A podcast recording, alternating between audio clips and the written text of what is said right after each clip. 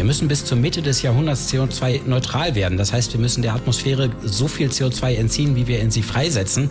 Dazu braucht es neue Technologien, es braucht Entwicklungen, es braucht kluge Leute, neue Ideen und es braucht die Geldmittel, die Ressourcen, um das auch tun zu können. Weltwunderkugel. Klimaforschung mit Markus Rex in SWR1.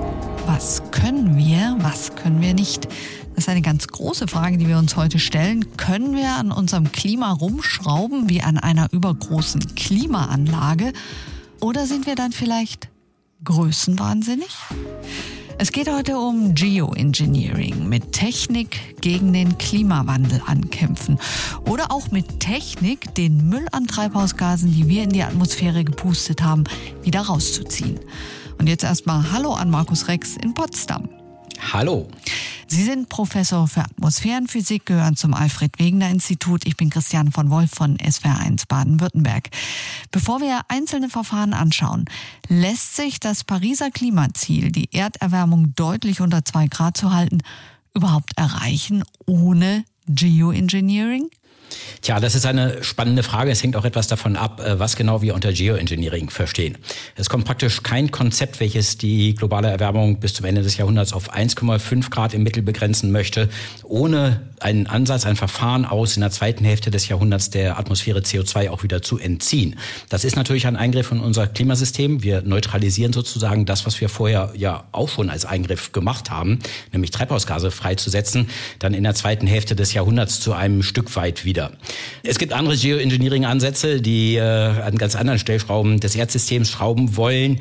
Da können wir gleich noch mal ein bisschen genauer reinschauen. Ähm, wir müssen Wege finden, ohne diese Konzepte auszukommen.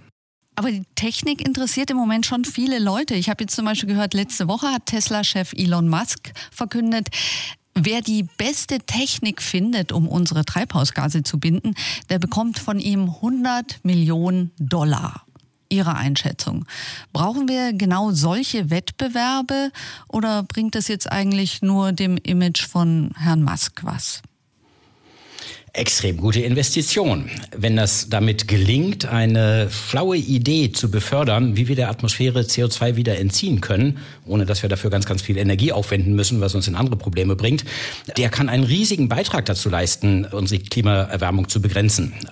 Es sind hier viele Ideen im Wettbewerb. Es sind vielleicht auch noch Ideen, die noch nie jemand gehabt hat, die noch kommen können. Und hier die Innovation zu befördern und einen Preis dafür auszuloben, der ruhig so groß sein darf, dass dieser Mensch, der das schafft, bis zum Ende seines Lebens absolut steinreich ist, ist gut. Denn er rettet damit mit äh, den Lebensstil, den wir im Moment haben. Okay, da dürfen wir also gespannt sein.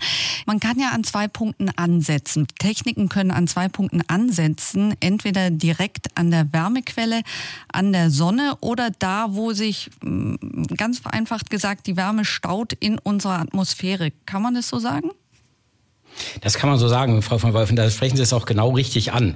Äh, man muss es grundsätzlich unterscheiden. Äh, die Verfahren, die die Sonneneinstrahlung modifizieren wollen, äh, um unseren Planeten damit abzukühlen, und die Verfahren, die eigentlich das wieder reparieren wollen, was wir dem Planeten antun, indem wir Treibhausgase freisetzen, die diese Treibhausgase wieder rausholen wollen aus der Atmosphäre.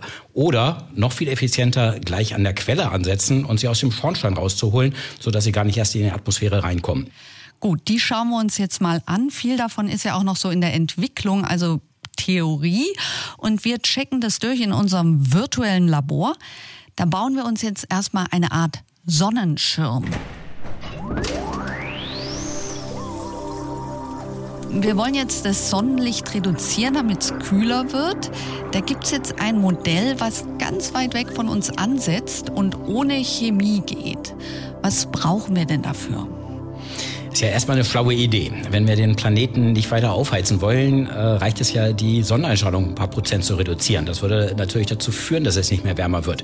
Und es gibt einen geheimnisvollen, unsichtbaren, magischen Punkt zwischen Erde und Sonne. Alles, was man da reinsetzt, das bleibt da einfach. Also es zieht mit der Erde um die Sonne herum und zwar in der gleichen Geschwindigkeit, so dass es einfach immer zwischen Erde und Sonne steht. Wenn wir dort einen ganzen Schwarm aus kleinen Spiegelchen aussetzen würden, praktisch wie so lauter kleine äh, Billionen von kleinen CDs, die äh, das Sonnenlicht reflektieren, äh, dann könnten wir die Einstrahlung auf die Erdoberfläche reduzieren und damit äh, wie in einem Thermostaten den Planeten abkühlen. Also ich würde diese ganzen CDs da oben wie einen Puzzle zusammensetzen, aber jetzt muss ich sie ja auch da hochbekommen. Was brauchen wir dafür? Ja, wir brauchen dafür Technik, die wir noch nicht haben. Wir können Massen dieser Größenordnung an den sogenannten Lagrange-Punkt, so heißt der. Äh, der ist weit weg von der Erde. Das ist viel weiter weg als äh, die Satelliten, die sich bei uns im Erdorbit befinden. Trägersysteme, die solche riesigen Massen dahin befördern können, haben wir gar nicht. Weiterhin ist es so, dass äh, alles, was wir da reinstellen, da auch nicht ewig bleibt. Durch Bahnstörungen langsam würde es auch den Lagrange-Punkt wieder verlassen. Wir müssten das System also ständig nachfüttern. Und das führt zu einem der grundsätzlichen Probleme dieser Geoengineering-Ansätze. Wenn wir es das darauf setzen, statt auf Treibhausgasemissionsreduktion, dann bringen wir unseren Planeten in eine instabile Lage. Wenn zukünftige Generationen durch irgendeine globale Krise nicht mehr in der Lage sind, dieses System aufrecht zu erhalten und es sich so langsam verdünnisiert, dann wird der Planet in wenigen Jahren die ganze bisher vermiedene Erwärmung schlagartig nachholen. Die würden dann sofort eine globale Katastrophe auslösen. Äh, wir würden, wenn wir damit anfangen, wenn wir einsteigen in so ein System, äh, dann nie wieder rauskommen. Und ich glaube nicht, dass die Menschheit robust sagen kann, dass sie so ein System auch dauerhaft aufrechterhalten kann. Sie lehnen das jetzt so ganz ab, aber im ersten Moment denkt man ja, also ich meine, so ein Spiegel weit weg an diesem Gleichgewichtspunkt und ein Weltraumtransporter, der da diese Spiegel schrittweise hinbringt, das kann doch gar nicht so schlimme Folgen haben. Ja, die Nebenwirkungen kann man lange drüber nachdenken, äh, braucht auch äh, solide wissenschaftliche Untersuchungen, was das für Nebenwirkungen hat. Eine sieht man sofort. Welcher Teil unseres Planeten erwärmt sich am stärksten und in welcher Jahreszeit? Wer diesen Podcast regelmäßig verfolgt hat, der weiß die Antwort. Es ist die Arktis und es ist die Arktis im Winter. Da scheint die Sonne gar nicht. Das heißt, selbst wenn wir die globale Mitteltemperatur begrenzen können, die Erwärmung der globalen Mitteltemperatur mit so einem System. Die Klimapattern, die werden sich ja trotzdem weiter verändern. An der starken Erwärmung der Arktis im Winter ändert den Spiegel im Lagrange-Punkt gar nichts. Also können wir sagen, die Spiegel scheiden aus. Wir könnten unseren Schirm jetzt aber auch chemisch basteln und dafür gehen wir jetzt mal in ein anderes Labor. Wir versuchen jetzt hier mal den Sonnenschirm innerhalb unserer Atmosphäre zu bauen, um eben die einfallende Sonneneinstrahlung zu reduzieren. Das geht jetzt aber nur mit Chemie. Warum? Was können wir machen? Ja, da gibt es eine ganze Reihe verschiedener Ansätze, über die nachgedacht wird. Der eventuell aussichtsreichste, von dem wir wissen, dass er sehr wahrscheinlich funktionieren würde, wäre Schwefel in die Stratosphäre zu bringen so etwa in 20 Kilometer Höhe. Da oben liegt die Stratosphäre. Der Schwefel wird da oben oxidiert, bildet Schwefeldioxid und daraus bilden sich kleine Sulfat-Aerosolpartikel. Das ist ein Prozess, der auch natürlicherweise im System Erde vorkommt, nämlich immer wenn ein dicker Vulkan ausbricht. Der pustet auch eine Menge Schwefel in die Stratosphäre. Äh, dann bildet sich so ein Aerosolschirm um die Atmosphäre, um die Erde herum. Wir sehen das an wunderschönen roten Sonnenuntergängen nach äh, großen Vulkanausbrüchen weltweit. Und wir sehen es daran, dass es weltweit einige Jahre lang nach einem Vulkanausbruch, einem großen, äh, zu einer Absenkung der Temperatur der Erde kommt. Also das heißt, wir könnten da aus der Natur was abschauen, nehmen also Schwefeldioxid, dieses äh, stinkende Gas letztendlich, und packen das in unsere Atmosphäre. Ähm, wie bekommen wir es da hoch? Ja, erstmal müssen wir uns Gedanken darüber machen, wie viel wir da hochbringen müssen. Äh, was man so etwa bräuchte, wäre die Größenordnung äh, eines Ausbruches dieses Vulkans Pinatubo. 1992 ist er ausgebrochen. Das, was der damals an Schwefel in die Stratosphäre gepackt hat, ist praktisch das, was wir heute bräuchten, jedes Jahr, um die Klimaerwärmung abzubremsen oder zum hm. Stoppen zu bringen. Äh, da gibt's ja jetzt verschiedene Ideen. Also ähm, ich habe gelesen, man könnte einen Ballon äh, steigen lassen, 25 Kilometer hoch. An dem hängt ein langer Schlauch Schlauch und unten rein pusten wir immer Schwefeldioxid. Könnte das funktionieren? Und das würde sich dann halt in der Atmosphäre verteilen innerhalb von zehn Tagen. Und äh, das einmal im Jahr zu machen, denkt man ja, ist durchaus möglich. Da gibt es eine ganze Reihe technischer Konzepte, die durchaus im Rahmen unserer technischen Möglichkeiten sind. Wir müssten dafür auch viel Geld aufwenden, allerdings weniger Geld, als wir äh, an Schäden durch den Klimawandel äh, in Kauf nehmen sowieso. Das kann man mit Flugzeugen, die in der Stratosphäre fliegen, äh, bewerkstelligen. Man kann es mit Raketen machen, man kann es mit diesen Ballonen machen, die mit äh, Helium oder eventuell Wasserstoff gefüllt sind. Man kriegt den Schwefel da schon hoch. Und die Wirkung wäre sofort da. Also innerhalb von kürzester Zeit hätten wir praktisch, kann ich mir das vorstellen, wie zusätzliche Wolken. Ja, sie würde sich äh, innerhalb von Monaten bis ein, zwei Jahren einstellen. In äh, dieser Zeit verteilt sich der Schwefel aus dem tropischen Gürtel, in dem wir ihn freisetzen müssten, äh, global und legt äh, so einen kleinen Schirm um die Erde.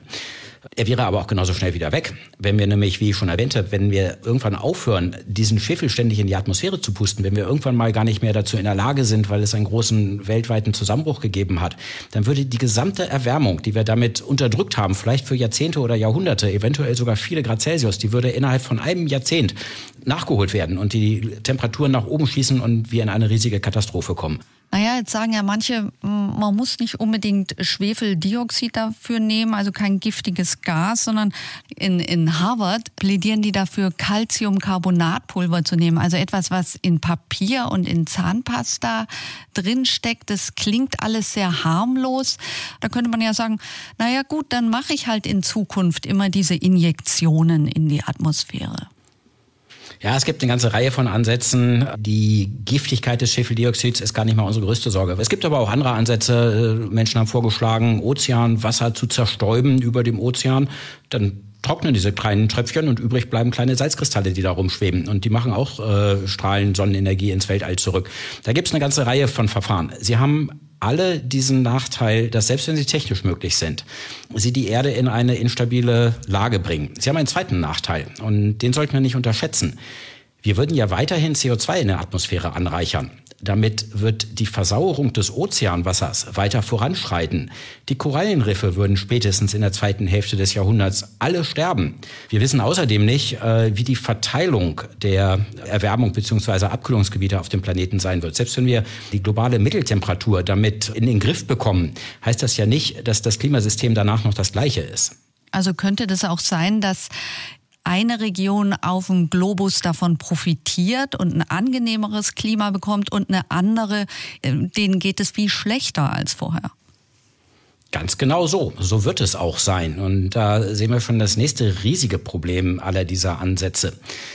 Wir haben überhaupt kein globales, weltweites Regelungssystem. Wir haben keine Gremien, in denen solche Dinge diskutiert oder entschieden werden könnten. Wer soll denn entscheiden, ob und wie stark wir das machen wollen. Es gibt Länder, die werden davon Nachteile haben. Welchen Ausgleichsmechanismus gibt es denn dafür? Und wer entscheidet es? Wir dürfen ganz sicher nicht in einer Situation enden, wo Länder, die das technisch können, das einfach machen, weil es zu ihrem eigenen Nutzen ist und nichts darauf geben, wie es dem Rest der Welt damit geht. Es gibt auch Techniken, die ganz anders ansetzen, nämlich nicht bei der Sonne, sondern direkt an den Treibhausgasen. Da geht es dann darum, Kohlendioxid aus der Atmosphäre wieder rauszuziehen und zu verräumen. Und eines der ersten Unternehmen der Welt, das das direkt aus der Luft macht, mit dem sogenannten Direct Air Capture Verfahren, ist das Schweizer Unternehmen Climeworks. Die Anlagen laufen schon. Und wie sie aufgebaut sind, das hat mir in unserem virtuellen Labor Daniel Egger von Climeworks erklärt.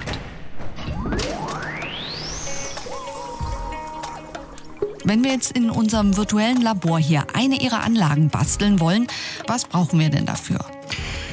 Was wir nehmen müssen für den Kern unserer Anlage ist, ist eine große Metallbox. Die sollte ungefähr 2 mal 2 mal 2 Meter sein. Und in diese Metallbox füllen wir ein Filtermaterial, das äh, das CO2 binden kann. Und nun müssen wir die Luft auch noch durch diese metallene Box durchkriegen und dafür nehmen wir einen Ventilator, der diese Luft durch äh, diese Metallbox durchzieht. Also das heißt, von außen würde es dann aussehen so ein bisschen wie eine große Klimaanlage? Ist vergleichbar, sieht ähnlich aus. Das Innenleben ist, ist natürlich, sieht ein bisschen anders aus. Und man zieht vorne Luft rein und die geht dann durch diesen Filter. Genau, die Luft geht dann durch das Filtermaterial durch und die CO2-Moleküle, die binden sich dann an das Filtermaterial. Können wir uns so vorstellen, das CO2 ist eine Säure und unser Filtermaterial, das ist, das ist eine Base. Und äh, wenn sich die beiden, beiden treffen, dann gehen die äh, schwache chemische Bindungen ein. Und durch diesen Prozess binden wir das CO2 an unser Filtermaterial. Okay, und eine Wärmequelle brauchen Sie aber auch noch. Wenn äh, das Filtermaterial gesättigt ist, dann äh, wollen wir das CO2 ja wieder rauslösen. Und diese schwache chemische Bindung können wir wieder auflösen, indem wir das Filtermaterial aufwärmen und dadurch ähm, wird das CO2 wieder freigegeben. Dann können wir das absaugen und haben das CO2 in hochkonzentrierter Form vorhanden, um das dann äh, weiter zu verwenden. Jetzt ist ja bei Ihnen, anders als bei den anderen Verfahren, die wir vorgestellt haben, das Ganze schon Realität. Also in Hinwil in der Schweiz steht eine Anlage von Climeworks. 18 Kollektoren auf einer Müllverbrennungsanlage obendrauf. Und das aus der Atmosphäre rausgezogene CO2 geht dann direkt 400 Meter weiter in Gewächshäuser rein. Muss man vielleicht dazu sagen, CO2-Düngung in Gewächshäusern ist normal. Wie gut funktioniert dieses Projekt in Hinwil eigentlich? Das funktioniert sehr gut. Und ähm, das CO2, das wir an das Gewächshaus liefern, das ist nur ein Teil des CO2s.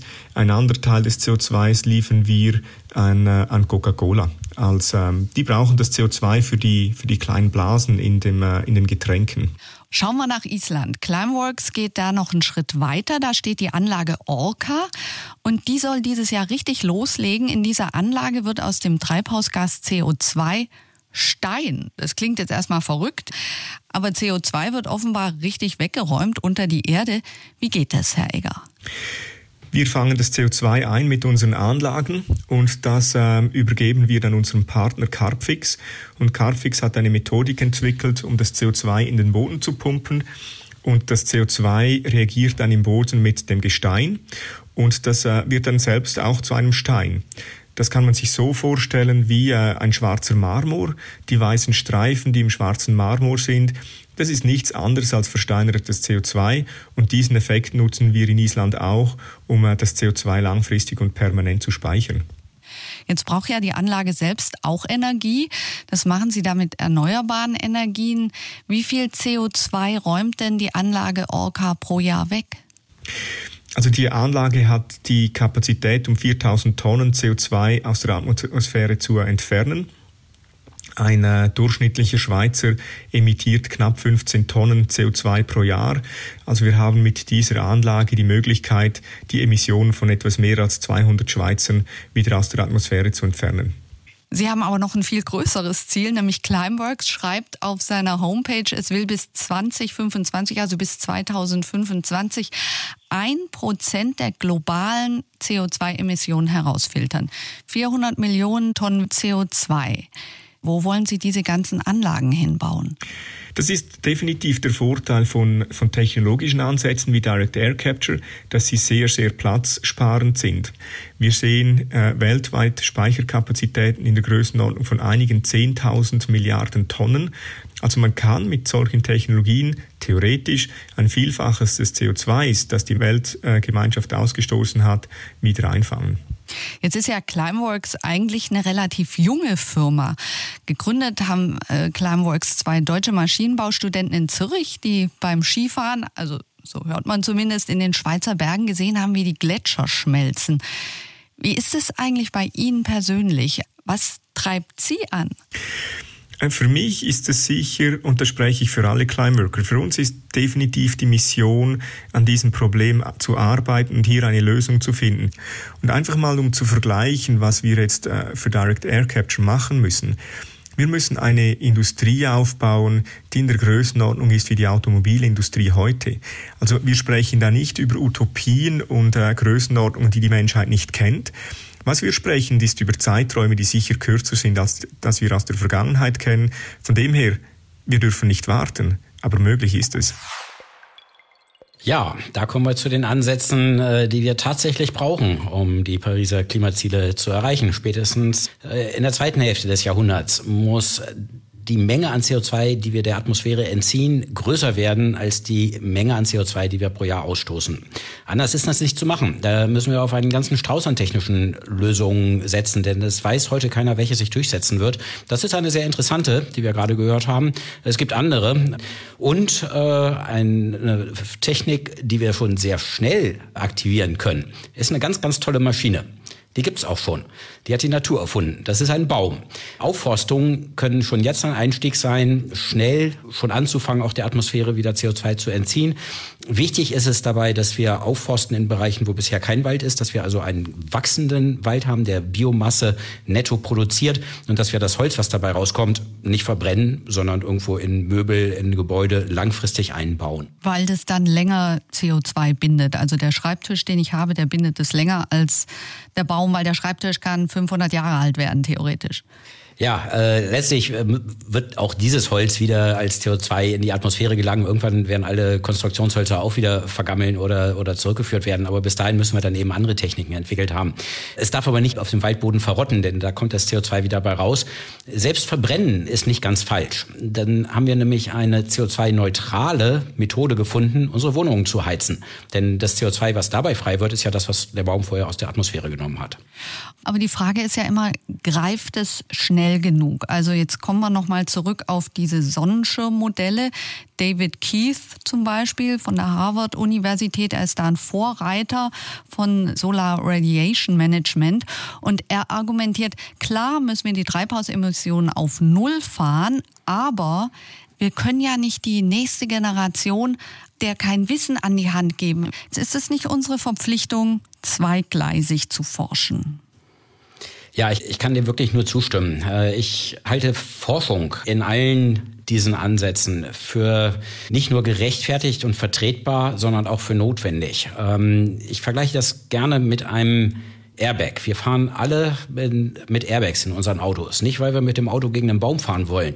Und wir wissen auch, wenn wir in eine Situation geraten, wo wir diesen Airbag brauchen, dann werden wir in jedem Falle schwer verletzt aus diesem Auto raussteigen. Der Airbag wird die Situation nicht vermeiden können. Aber wir bauen trotzdem Airbags rein. Nämlich im Falle, dass wir einen Unfall haben. Und wir müssen darüber nachdenken, welche Optionen wir haben, wenn wir es als Menschheit nicht schaffen, den Klimawandel rechtzeitig zu bremsen, dadurch, dass wir die CO2-Emissionen reduzieren. Und wir fahren ja nicht weniger vorsichtig Auto, weil ein Airbag drin ist. Wir dürfen nicht nachlassen in unserem Bestreben, die CO2-Emissionen zu reduzieren. Aber als Wissenschaftler haben wir, glaube ich, auch die Verantwortung, äh, herauszufinden, was sind denn unsere Optionen, die wir noch haben, wenn wir einen Unfall produzieren. Wenn wir Mitte des Jahrhunderts sehen, das Grönlandsteiner Eisschild wird instabil, das rutscht uns in den Ozean, wir überschreiten die Kipppunkte. Es muss jetzt hier ganz dringend was passieren, ansonsten kommen, kommen wir in globale Katastrophen. Da müssen wir einfach die Optionen kennen und deswegen ist Wissenschaft in dem Bereich, glaube ich, nicht nur vertretbar, sondern geboten werden. Wobei natürlich jetzt an der Stelle genau das nächste Problem kommt. Wissenschaft ist Fluch und Segen zugleich. Also es muss ja auch, man muss hoffen, dass dann jeder verantwortungsvoll mit diesem Wissen umgeht, ja, weil wenn ich weiß, ich kann mein Flugzeug mit der entsprechenden Chemie an Bord da hochschicken und ja, wer kontrolliert es, ja, können wir als Weltgemeinschaft da zuverlässig an einem Strang ziehen und diese Wissenschaft und diese Forschung nicht missbrauchen? Da hängt es wirklich sehr an der richtigen Kommunikation. Ich würde sagen, jemand, der erst ein Airbag in sein Auto einbaut und dann mit 100 um eine enge Kurve rast, weil er sich sagt, naja, falls ich aus der Kurve fliege und am Baumende habe ich einen Airbag, der tickt nicht richtig. Ähm, der hat nicht berücksichtigt, dass äh, er weiterhin einen schweren Unfall erleidet. Solche Staaten, Solche Staaten es mag es geben. Äh, es mag auch sein, äh, dass es Bevölkerungsanteile bei uns gibt, äh, die so denken, aber ich glaube nicht, dass wir gut beraten sind, deswegen solche möglichen technischen Lösungen unter den Teppich zu kehren. Wir müssen sie kommunizieren, wir müssen kommunizieren, äh, mit welchen Nebenwirkungen, mit welchen gewaltigen Schäden sie verbunden wären. Zum Beispiel, dass weltweit alle Korallenriffe weg sind und damit sämtliche Atolle im Pazifik untergehen. Zum Beispiel, dass wir eine veränderte Verteilung der Klimazonen auf der Erde bekommen, selbst wenn wir die globale Mitteltemperatur in den Griff bekommen damit. Diese Nebenwirkungen werden wir ja nicht los. Und äh, wir müssen sie mitkommunizieren. Die Menschen müssen uns vertrauen können, dass wir über alles reden, äh, was im Werkzeugkasten liegt und uns aber auch darüber Gedanken machen, welche Nebenwirkungen der Einsatz welchen Werkzeuges hätte. Ich meine, generell ist es ja so, wenn man mal ganz radikal denkt, überblicken wir überhaupt bei irgendeiner unserer Handlungen die Folgen auf lange Sicht? Das ist natürlich bei so einem komplexen System, wie die Erde eines ist, eigentlich gar nicht wirklich möglich. Es ist äh, hoch nicht linear, es äh, ist damit schwer, langfristige Vorhersagen zu machen. Es gibt aber ein paar Dinge, die wir wissen. Wir wissen eben, dass sich die Temperatur des Planeten erhöht, wenn wir die Treibhausgaskonzentrationen weiter erhöhen. Und wir wissen auch, dass wir diesen äh, für uns sehr schädlichen Effekt dadurch abmildern können, dass wir die Treibhausgase aus der Atmosphäre wieder rausnehmen. Wir tun hier ja nichts Neues. Wir führen ja nur das System Erde zurück, weiter ran an einen Zustand, in dem es über Jahrzehntausende, Jahrhunderttausende existiert hat. Wir entnehmen die Treibhausgase, die wir selber wieder freigesetzt haben. Also hier sind wir auf jeden Fall in einer Richtung unterwegs, eigene Schäden, die wir angerichtet haben, wieder einzudämmen. Sind Sie optimistisch? Glauben Sie, dass wir das schaffen, deutlich unter zwei Grad zu bleiben? Idealerweise bei 1,5 Grad Erderwärmung. Also im Moment sind wir auf einer Emissionstrajektorie, so nennen wir das, äh, unterwegs, die uns zu einer Erwärmung weit, weit über zwei Grad führt, äh, deutlich über drei Grad in der Tat. Ähm, es muss also noch viel geschehen und es muss mehr geschehen als in der Vergangenheit. Andererseits ist das Thema jetzt auch wirklich bei allen Parteien äh, und in der breiten Bevölkerung auf die Tagesordnung gekommen. Und wir haben auch schon angefangen, die richtigen Maßnahmen zu implementieren. Den jetzt zwar nur erstmal deutschlandweit und mit zu niedrigen Preisen angesetzten sektorübergreifende Bepreisung von CO2-Emissionen. Das ist richtig. Wir müssen die Preise weiter hochsetzen, sodass wir in einen Bereich kommen, in dem sie auch eine Lenkungswirkung erzielen. Aber auch das ist schon vorgezeichnet. Ähm, gleichzeitig müssen wir die Erträge daraus der Bevölkerung zurückerstatten, denn das soll ja keine äh, Melkkuh werden, der Klimaschutz, aus dem der Staat mehr Einnahmen generiert, sondern das soll der Bevölkerung zurückerstattet werden, sodass netto wir gar nicht mehr belastet werden. Und ich glaube schon, dass wir es schaffen können, die Erwärmung auf zwei Grad, vielleicht unter zwei Grad zu begrenzen. Dass wir deutlich darunter kommen, lassen Sie uns realistisch bleiben. Wir sollten die Anstrengungen in den Anstrengungen nicht nachlassen. Es ist eigentlich wirklich geboten, aber es ist sehr, sehr schwer. Zum Schluss ganz persönlich. Sie haben zwei Söhne im Schulalter. Mit welcher Message schicken Sie die in die Welt? Wir haben schon eine Menge Probleme in den Griff bekommen und wir stehen jetzt vor einer großen Herausforderung. Aber die Menschen sind schlau und äh, ich glaube im, im, im Großen und Ganzen auch sehr verantwortungsbewusst. Wir schaffen das schon. Wir müssen aber natürlich jetzt auch die Ärmel hochkrempeln und das schaffen und daran gehen. Also mit großer äh, Depression in die Zukunft zu gucken, äh, davon halte ich gar nichts. Äh, die Erde ist ein wunderbarer Planet, auf dem lässt es sich ganz toll leben. Wir müssen doch schwer daran arbeiten, dass alle Menschen auf diesem Planeten toll leben können. Weltwunderkugel. Klimaforschung mit Markus Rex. Fragen und Anregungen an klima.swr1.de